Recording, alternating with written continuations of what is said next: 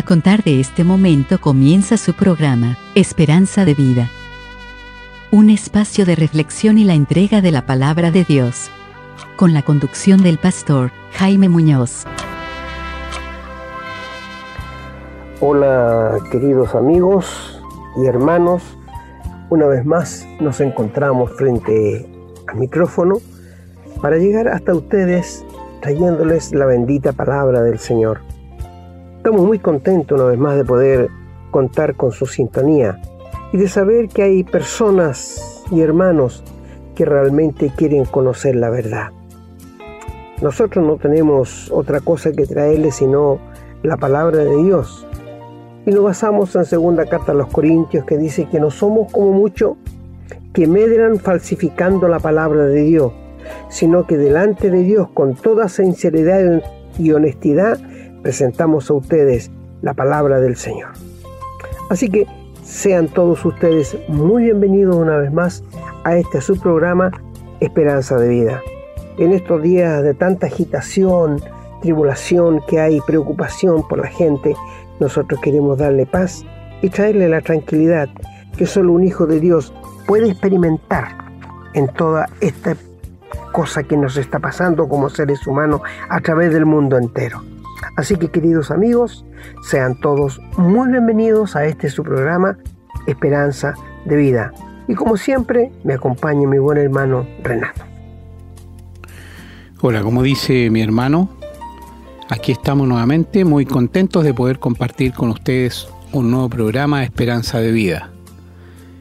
El día de hoy el programa se ha titulado Fuerza a lo centrar Siempre usar la palabra fuerza suena un poco violento, hay personas a las que no les gusta, eh, puede parecer poco cristiano, pero son palabras que están citadas de la Biblia, cuyo significado esperamos hoy día dejar muy claro en este programa. Así que quédense con nosotros, acompáñenos para que pueda entender qué significa esto, qué quiso decir el Señor cuando habló de forzar entrar. Como siempre, les recordamos que pueden escribirnos a la casilla de correo electrónico contacto arroba esperanzadevida.cl. Estaremos muy contentos de que nos hagan saber qué les parece el programa o qué tema les gustaría que desarrolláramos en el futuro. Quienes nos siguen hace tiempo saben que este programa también lo pueden encontrar en Facebook, en, en el sitio justamente esperanzadevida.cl y también en, Spotify y en dos o tres plataformas más de, podcast donde también está el programa. Así que, bueno, si quieren compartirlo, pueden compartir esa información también con otras personas.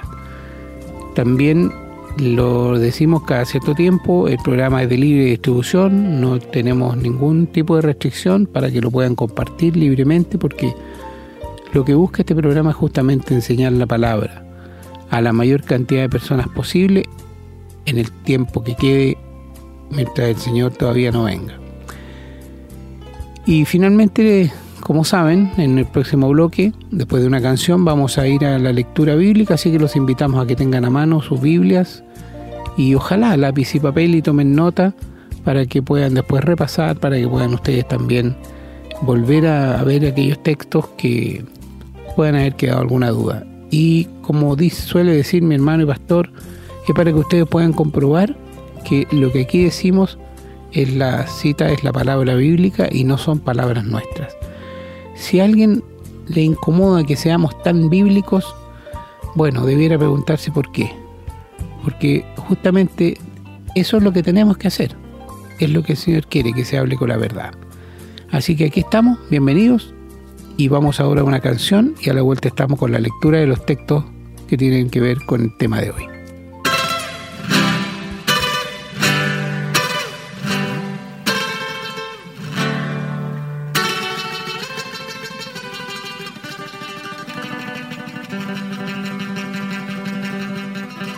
Bien, vamos entonces a comenzar la lectura.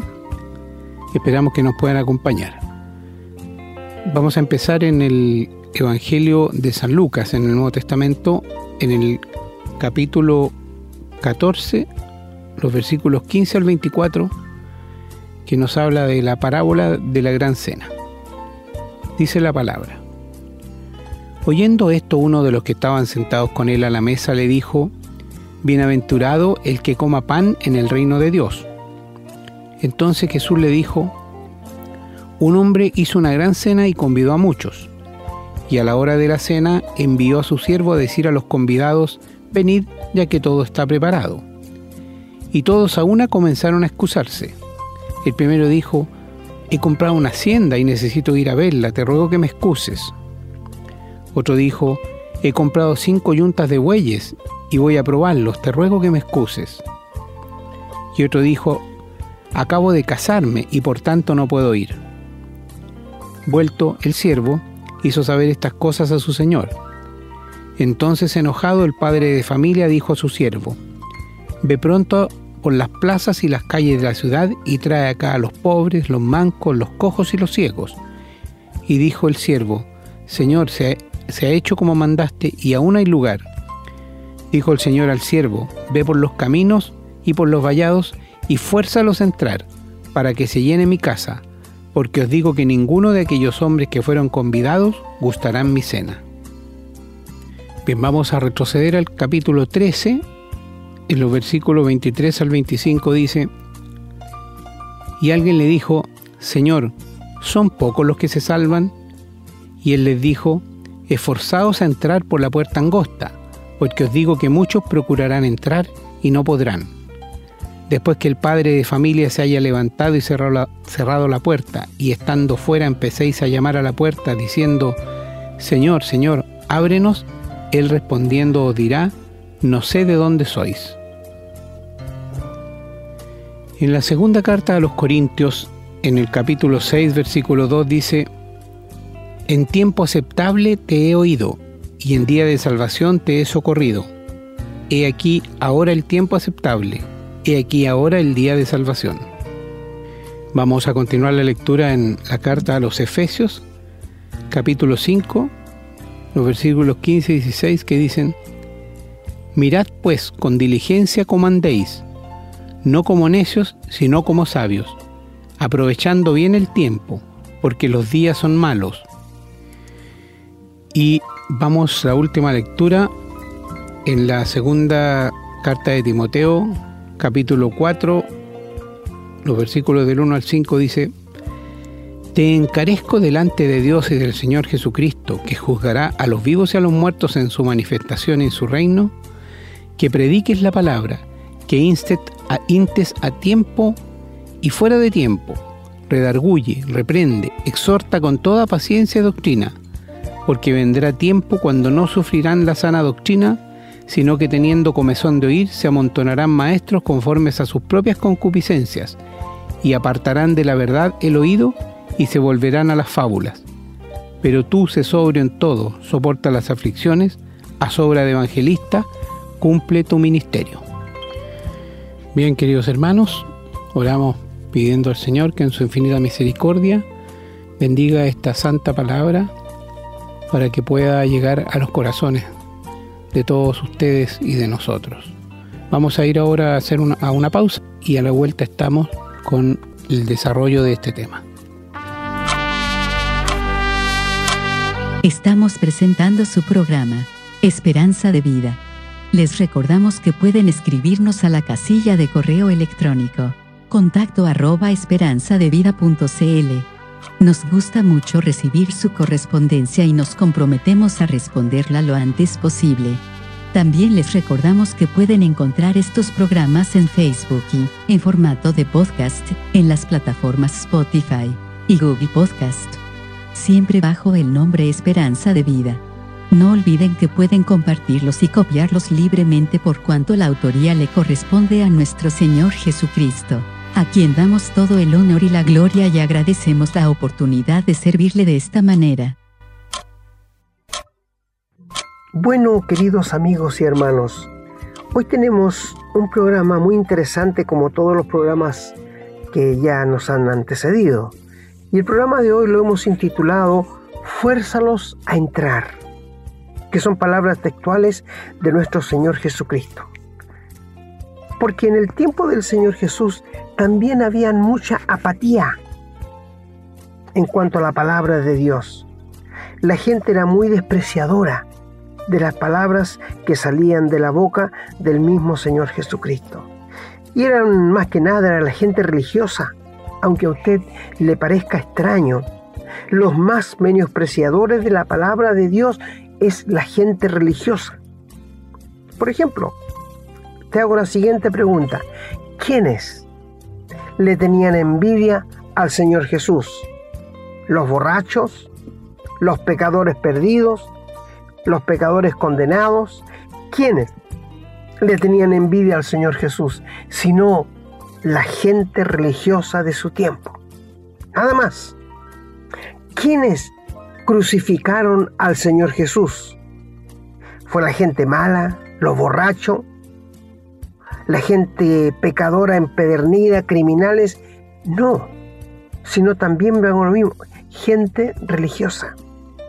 La gente religiosa es la que no está dispuesta a enfrentar la verdad de la palabra de Dios siempre le busca un arreglo. Es por esto que cuando uno conversa con personas y le pregunta acaso creen en Dios, y la gente dice sí, pero ¿en cuál Dios le pregunto yo? ¿En el Dios que le acomoda la vida de, de pecado que lleva o al Dios de la Biblia? Porque si es el Dios de la Biblia, primero tiene que aceptar la persona que está condenada y que está viviendo bajo pecado. Por esto la religión ha traído tanto daño al ser humano. Es por esto que la religión ha traído perjuicio al ser humano. Queridos amigos, donde lo leyó nuestro querido hermano, allí en Lucas, son palabras textuales del Señor Jesucristo cuando él iba caminando y alguien le hace la siguiente pregunta, Señor, ¿son pocos los que se salvan? ¿O son pocos los que entran a la vida eterna? ¿O son pocos los que llegan a ser hijos de Dios? Y el Señor se vuelve para decirle, fuérzalos a entrar. Son palabras textuales del Señor Jesucristo, que les dijo allí aquel discípulo que le preguntó al Señor Jesucristo cuando le dijo, Señor, ¿son pocos los que se salvan? Y el Señor dijo, esforzaos a entrar por la puerta angosta, porque os digo, muchos procurarán entrar y no podrán. ¿Rara la palabra del Señor Jesús? No. Es que para ser salvo, para encontrar la paz, para encontrar el perdón de Dios, tú tienes que dejar todo lo que te estorba y botar todo por la borda y presentarte ante Dios en bancarrota sin nada de tu parte. Un pobre en espíritu, que nada de lo que tú tienes lo va Dios a apreciar o a recibir. Satanás ha logrado engañar a mucha gente haciéndole creer que sus buenas obras, su buen comportamiento, ser un buen esposo, ser un buen padre, ser un buen amigo, mi amigo, esto es bueno, hazlo. Pero entiende que estas cosas no te sirven para entrar en el cielo. Quiero que me entiendas. Tales cosas no sirven para entrar al cielo. Solo la muerte del Señor Jesús en la cruz, quienes se han tomado de la palabra de Dios, han recibido al Señor Jesús en el corazón y han aceptado esa muerte vicaria en forma personal, pueden decir que son salvos y que tienen la vida eterna. Por esto es que el Señor Jesús contesta a aquel cuando le preguntó, ¿son pocos los que se salvan? Y el Señor le dice que procuren entrar, que se esfuercen para entrar. ¿Y por qué le dice que se esfuercen?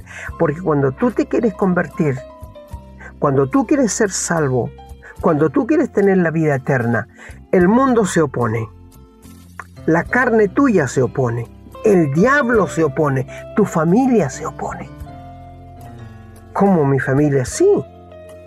Porque te digo, querido amigo, ¿sabes tú que hay una tremenda lucha para que tú seas salvo? Porque cuando tú te quieres entregar al Señor de corazón, Cuando tú le quieres entregar la vida al Señor, cuando tú le quieres creer a Dios, el diablo se opone para decirte que eres muy joven o que todavía hay tiempo. El mundo te ofrece toda su riqueza de placeres, ¿verdad? La carne piensa, ¿te vas a convertir en canuto? ¿Y tu familia qué va a decir de ti? Es decir, hay una fuerza tremenda cuando uno se quiere convertir en un hijo de Dios. Por esto, el Señor dijo, muchos procurarán y no podrán. Queridos amigos, he conocido casos de personas que han vivido una vida entera en una iglesia, pero nunca hicieron su decisión por Cristo y murieron sin Cristo y están en el infierno. Qué terrible despertar para tales personas, bautizadas, miembros de una iglesia, activos trabajadores en la iglesia, llevando su sacrificio por otros y mueren y despiertan en el infierno. Qué terrible, es un terrible despertar. Por esto el Señor dijo, muchos procurarán entrar y no podrán. Terrible, terrible amigos.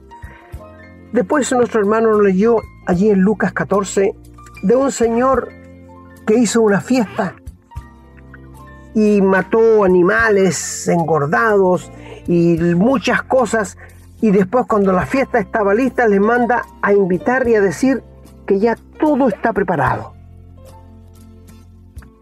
que solamente vengan a la fiesta.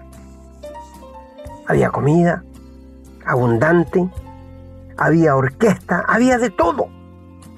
Y el Señor manda a sus siervos a decirle, id y decida a los convidados. Cuando habla de convidado, amigo, significa que no hay ni un ser humano que esté excluido de ser salvo. Te repito, cuando habla de convidado, Dios dice que no hay ni un ser humano, por muy malo, por muy pecador, por muy rebelde que sea, que no esté convidado. ¿Sabes por qué te digo esto? Si la salvación solamente fuera para algunos pocos, si la salvación fuera solamente para los escogidos, te hago la siguiente pregunta yo. Porque andan algunos por ahí predicando el evangelio de la elección, de que Dios eligió a los que van a ser salvos y Dios escogió a los que se van a ir al infierno. Esto no es posible, esto no encuentra base en las escrituras. Te digo por qué. Imagínate que una persona en el infierno, si fuese así la realidad de que Dios escogió los que se van a salvar y los que se van a ir al infierno, ¿qué si uno que no fue escogido está en el infierno? Y él puede levantar la voz allí y decir, ¿qué culpa tengo yo de estar aquí en el infierno? Dios, si tú no me elegiste, ¿qué culpa tengo yo? Podría reclamar. Y Dios es justo. Dios es justo, es soberano, pero es justo. Es como un homosexual que nace homosexual, como dicen ellos, que no nacen, se hacen. Uno que naciera homosexual y muere homosexual en su pecado y va al infierno, ¿no podría él reclamarle a Dios y decir, ¿qué culpa tengo yo de haber nacido homosexual? ¿Y tú piensas que Dios es injusto? En ninguna manera, amigo, en ninguna manera. Por esto te digo, todos son convidados y todos son bienvenidos. Por esto David dice en uno de sus salmos 34, bienaventurado gozoso, requete feliz, aquel cuyos pecados están perdonados. ¿Qué razón tendría David para decirlo, verdad? Mis amigos, no hay nadie tan pecador que la sangre de Cristo no alcance para limpiar. Y no hay nadie tan justo en este mundo que se crea justo que no necesite del perdón de Dios. Te lo repito, no hay nadie tan malo en este mundo como para que la sangre de Cristo no alcance para perdonarle. Y no hay nadie que se crea tan justo en este mundo que no necesite del arrepentimiento de Dios. ¿No dijo el Señor, arrepentíos y convertíos para que vuestros pecados sean perdonados? Palabras textuales de nuestro Señor Jesucristo. Y este padre de familia convidó a todos, porque todos son bienvenidos. Es como cuando el Señor Jesús abre los brazos y dice, venid a mí todos los que estáis trabajados y cansados, que yo os haré descansar. No llama a unos pocos, sino a todos los que quieren venir. Mi amigo, el Evangelio es una invitación para encontrar el perdón, la paz y para saber que uno al morir va a ir al cielo. Esta es la invitación de Dios. Y cuando dice allí en Lucas, donde lo nuestro hermano, dice que hizo la fiesta y convidó a todos, porque todos están bienvenidos. No sé a quién estoy hablando en este momento, quizás a un hombre injusto, un hombre cargado de pecado, una mujer cargada de pecado, alguien que lleva una culpa en sí por algo grande, grave. Mi amigo, hay perdón para ti. Si acudes al Señor Jesús. Estoy hablando quizás a personas que llevan años en una iglesia, pero no tienen la paz en su corazón de haber sido perdonado, de saber ciertísimamente de que son hijos o hijas de Dios. Porque quiero decirte que hijo de Dios no se llega a ser por bautismo o por hacerse miembro de una iglesia se llega a ser hijo o hija de Dios por un nuevo nacimiento. Y esto solo el Espíritu Santo lo puede hacer cuando tú te confías de la muerte del Señor Jesús en la cruz del Calvario. Bueno, cuando llegó la hora de que ya todo está preparado, el padre de familia mandó a buscar a los convidados. Y uno a uno se excusó. El primero dijo, compré unas yuntas de buey y voy a ir a verlo, así que no puedo. Amigo, ¿tú comprarías algo sin verlo o probarlo? No, ¿no es cierto? Y eso se llama excusa, excusarse. ¿Te fijas cómo se excusa el ser humano a la invitación de Dios? ¿Te fijas cómo se excusa el ser humano en cosas de niños? Nadie compra nada sin verlo antes. ¿Tú comprarías un vehículo de segunda mano sin probarlo, sin verlo? No, ¿no es cierto? Nadie compraría algo sin verlo. Es una excusa. Una excusa que no tiene fondo ni raíz. El segundo que dijo, compré una hacienda y quiero ir a verla. ¿Quién va a comprar algo sin verlo primero, no es cierto? Parece un chiste, parece cosas de niño. Mi querido amigo, la gente se excusa así con Dios. Quizás tú lo has hecho alguna vez. Estoy muy joven. Tengo una vida por delante. Todavía no me ha llegado el tiempo. Yo no sé de dónde sacan el tiempo. El tiempo de Dios. Es verdad, hay un tiempo de Dios cuando Él va a ejecutar su juicio sobre este mundo. Hay un tiempo cuando Dios va a descargar su ira sobre este mundo, pero que ninguna persona diga, es que no me ha llegado el tiempo para convertirme. Cuando el Señor Jesús dice, si oís, oyereis su voz, no endurezcáis vuestros corazones. O sea, es algo urgente. Si tú llegas a entender que estás perdido, que estás condenado, que necesitas el perdón de Dios con urgencia, y lo dejas para mañana, puede ser demasiado tarde. Es por eso que quizás estás escuchando hoy día, amigo, no es una casualidad. No es algo fortuito. Es porque Dios quiso que escucharas su palabra y que te dieras cuenta de la necesidad urgente que tienes de entregarle tu vida a Dios. Mira, ¿qué harías si fueras al médico y el médico te encontrara que tienes un pequeño cáncer que te está comiendo y te diera unas pastillas y te dijera llegando a casa, comience a tomar estas pastillas inmediatamente para que el cáncer no le, no le cunda y le cobre la vida. Tú llegarías a, tu casa y tirarías las pastillas para un lado y dirías, no, yo le está poniendo mucho color, lo voy a dejar para después. ¿Harías tal cosa? Yo creo que no. Yo creo que ni un ser humano con cinco dedos de frente haría tal cosa. No, nadie lo haría. Comenzaría inmediatamente. Porque si hay algo que el ser humano quiere, es aferrarse a la vida. Cuando le dan noticias graves a personas que tienen cáncer, que le falta poco tiempo para morir, ¿sabes tú que primero se muere la mente de la persona y después la persona? Porque nadie quiere morir. Hay muchos que se mueren antes, pero en su mente, no en su cuerpo.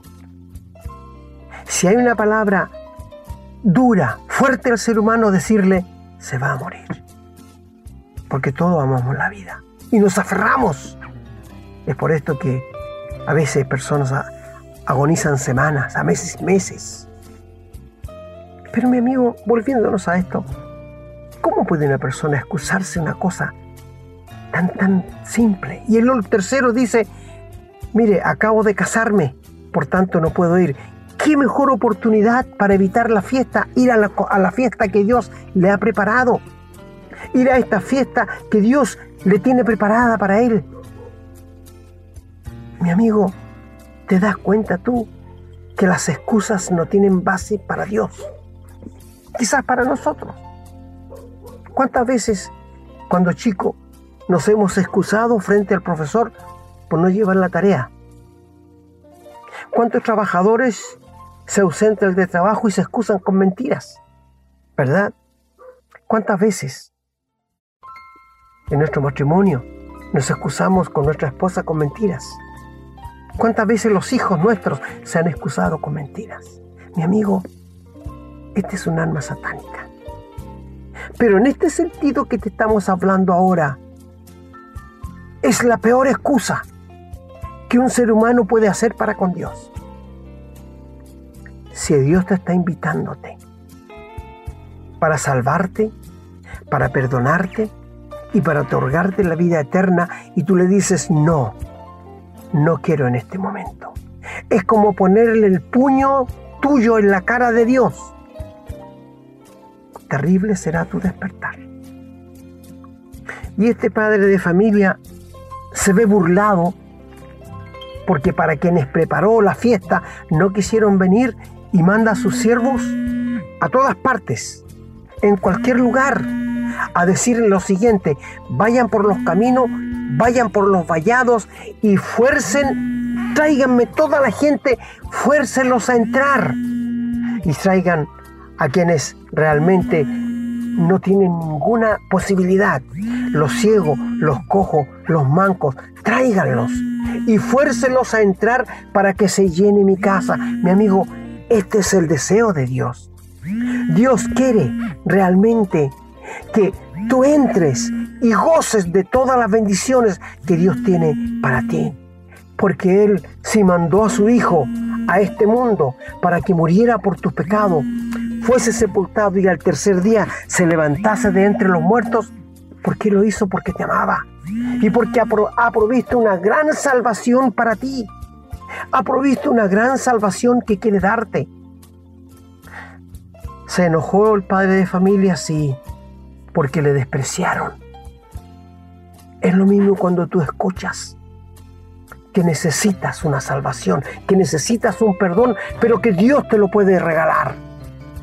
Que Dios mandó a su Hijo a este mundo para que muriera en la cruz por tu pecado, fuese sepultado y se resucitase al tercer día, pero tú lo desprecias, tú lo rechazas, porque piensas que hay otra cosa, porque piensas que hay, mi amigo, Tú sabes que cuando Dios puso a Adán y Eva en el huerto del Edén y le dijo que no tomaran del fruto prohibido, que no le desobedecieran, ¿sabes qué fue lo que puso el diablo en la mente de Eva y de Adán de que Dios les estaba escondiendo algo, de que Dios no les había revelado todo, de que Dios no era realmente justo con lo que les estaba prohibiendo. Esto es lo mismo que el diablo hace con aquellos que escuchan el Evangelio.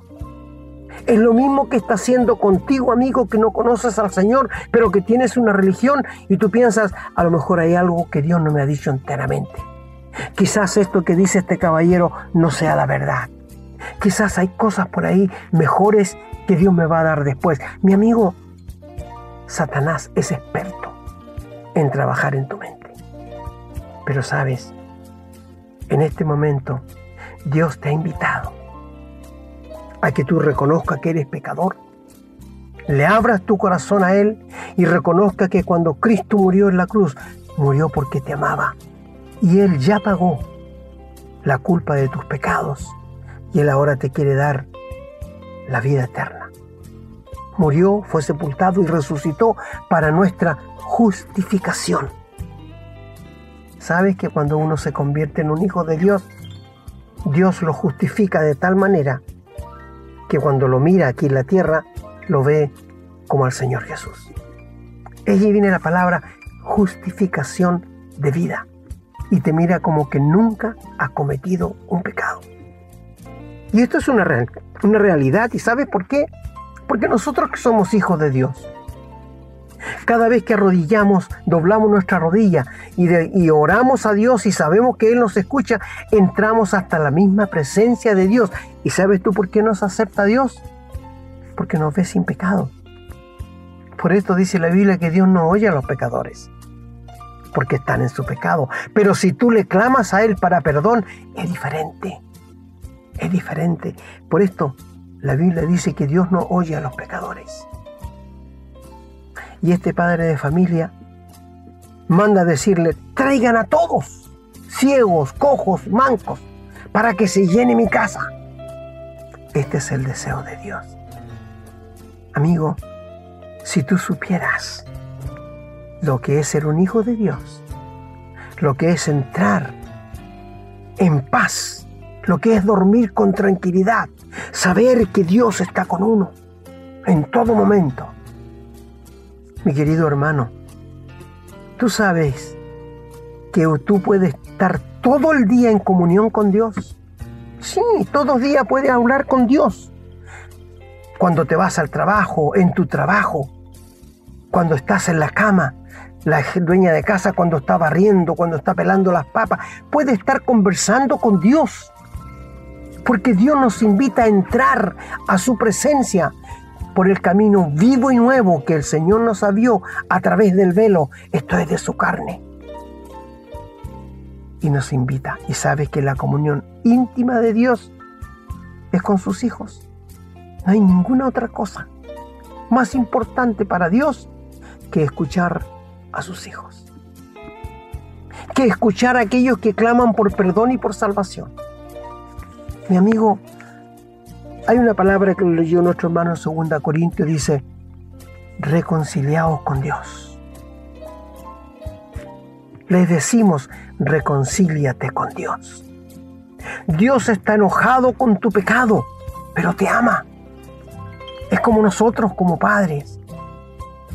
Nos enojamos cuando nuestros hijos hacen algo malo, pero los castigamos por lo malo que hicieron, no porque no los queramos, sino por lo malo que hicieron. Dios te ama, pero aborrece el pecado que está en ti. Porque lo primero que tienes que hacer es reconocer que eres un pecador. Y Dios aborrece el pecado. No puede abrazarte, no puede tenerte en tu regazo porque tienes el pecado a cuesta lo primero que quiere hacer contigo es borrar, perdonar el pecado por la sangre que el Señor derramó en la cruz del Calvario. Y después que estés perdonado, te lleva a su regazo y te hace su hijo. Y sabes cuál es la palabra primero que aprende a decir un hijo de Dios es Abba Padre. Abba es una palabra hebrea que quiere decir papito, papito, papito, Abba Padre. Mi amigo, si tú quieres ser salvo, Si tú quieres encontrar la paz para tu corazón, si tú quieres tener el gozo de ser un hijo de Dios, ¿sabes? Solo tienes que rendirte al Señor. No hay otro camino. Si hubiera otro camino, te lo mostraríamos. Si hubiera otra forma de que tú fueras salvo, te lo diríamos. Pero por las obras nunca vas a ser salvo. Lo leyó nuestro hermano allí en Efesios 2.8. Por gracia sois salvos por medio de la fe, y esto no de vosotros, pues es don, es regalo de Dios, no por obras para que nadie se gloríe. ¿Tú crees que va a haber alguien en el cielo que va a decir, por mis obras estoy aquí? No va a haber nadie, querido amigo, nadie. Todos los que estemos allí diremos, por la sangre que el Señor derramó en la cruz del Calvario, yo estoy aquí en el cielo. Me he llevado grandes sorpresas conversando con personas al preguntarles, ¿tiene la vida eterna? ¿Es salvo? Y me dicen, sí, yo sé que soy salvo porque me arrepentí, porque me bauticé, porque me hice miembro de una iglesia y porque hice esto y el otro. Y yo le digo, y en todo lo que usted me ha dicho, ¿dónde está la muerte de Cristo? Y uno se da cuenta que no son salvos porque me dicen todo lo que hicieron, pero no me mencionan nada de lo que hizo el Señor Jesús en la cruz, que es el fundamento de la salvación de todo hijo de Dios. Por esto te digo, la salvación no depende de lo que yo haga, sino de lo que Cristo hizo por mí en la cruz del Calvario. Amigo, si el Señor dijo, fuérzalos a entrar, es posible que para ti seamos pesado a veces cuando te pedimos reconcíliate con Dios. Entrégale tu vida a Dios y no te parezca bien. El Señor nos manda que te pidamos que te reconcilies con Dios porque tu alma tiene un valor tan grande para Dios que ni tú mismo te das cuenta. Si Él mandó a su Hijo para que muriera en la cruz, para rescatarte, para salvarte, considera el valor. Por esto el Señor dijo, ¿qué ganará el hombre si gana, se granjea todo el mundo y pierde su alma? El alma no tiene valor, porque Dios te hizo conforme a su imagen y semejanza. Es por esto que mientras unos gozan eternamente en el cielo, otros van a sufrir eternamente en el infierno. Mi amigo, no seas un despreciador de la gracia de Dios. El Señor dice, fuérzalos a entrar. Quiero que se llene mi casa. Aún hay lugar. No dijo el Señor Jesús cuando le llenaron la casa y le dijeron, aún hay lugar, Señor, vayan a buscar más. Mi amigo, todavía hay lugar. Mientras la gracia de Dios esté en este mundo, va a haber lugar para ti. Pero cuando se cierre la puerta, ya no habrá opción para que tú tengas opción de ser salvo por gracia. Amigo, te decimos con amor, cariño y aprecio, reconcíliate con Dios. Dios quiere salvarte, Dios quiere perdonarte, Dios quiere darte la vida eterna. ¿Por qué no la quieres recibir? ¿Por qué no quieres recibir el regalo de Dios? La paga del pecado es muerte, dice la Biblia, mas el regalo de Dios es vida eterna en Cristo Jesús, Señor nuestro. No te equivoques, la vida eterna no es un premio, la vida eterna es un regalo. Tú seguramente has recibido muchos regalos. ¿Has pagado por el regalo? No, porque le costó al que te lo vino a dejar, pero a ti solamente estiras la mano para recibirlo. Esto es la vida eterna. Le costó al Señor, a Dios, entregar a su Hijo que viniera a este mundo, le costó al Señor Jesús morir en la cruz por tus pecados y ahora Él te ofrece el regalo que es la vida eterna. ¿No quieres recibirlo en este momento? ¿No quieres decirle a Dios que eres un pecador, que necesitas el perdón, la salvación y la vida eterna? Y que necesitas que Él te salve. Mi amigo, asegúrate no te conformes con la religión donde estás. No te conformes porque los hombres te dicen, busca en la palabra de Dios la verdad. ¿Qué me asegura a mí que soy salvo? La palabra de Dios. ¿Qué me asegura a mí que después de muerto voy a ir en la presencia de Dios? La palabra de Dios. Mi amigo, no le creas a los hombres. Por esto dice Dios, sea Dios verdadero y todo hombre mentiroso. No te confíes de lo que el hombre te dice. Pídele base en la Biblia. Mi amigo, si no tienes la seguridad de la salvación, entrégale tu vida al Señor en este momento, donde quieras que estés incondicionalmente. Dile que tú mereces el infierno, pero si Cristo murió por tus pecados, tú quieres aceptarle en tu corazón. Y entrégale tu vida y experimentarás el verdadero perdón de Dios.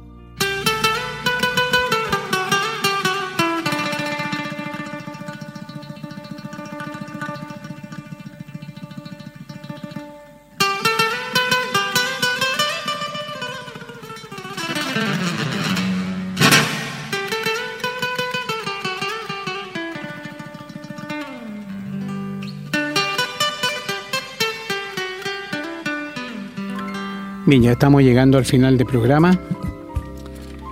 Y bueno, después de haberlo escuchado con atención, pienso que, y lo conversábamos ayer también con mi hermano, y el hombre en su maldad que hemos estado viviendo este último tiempo, el hombre siempre ha sido malo, pero este último tiempo hemos liberado la muerte.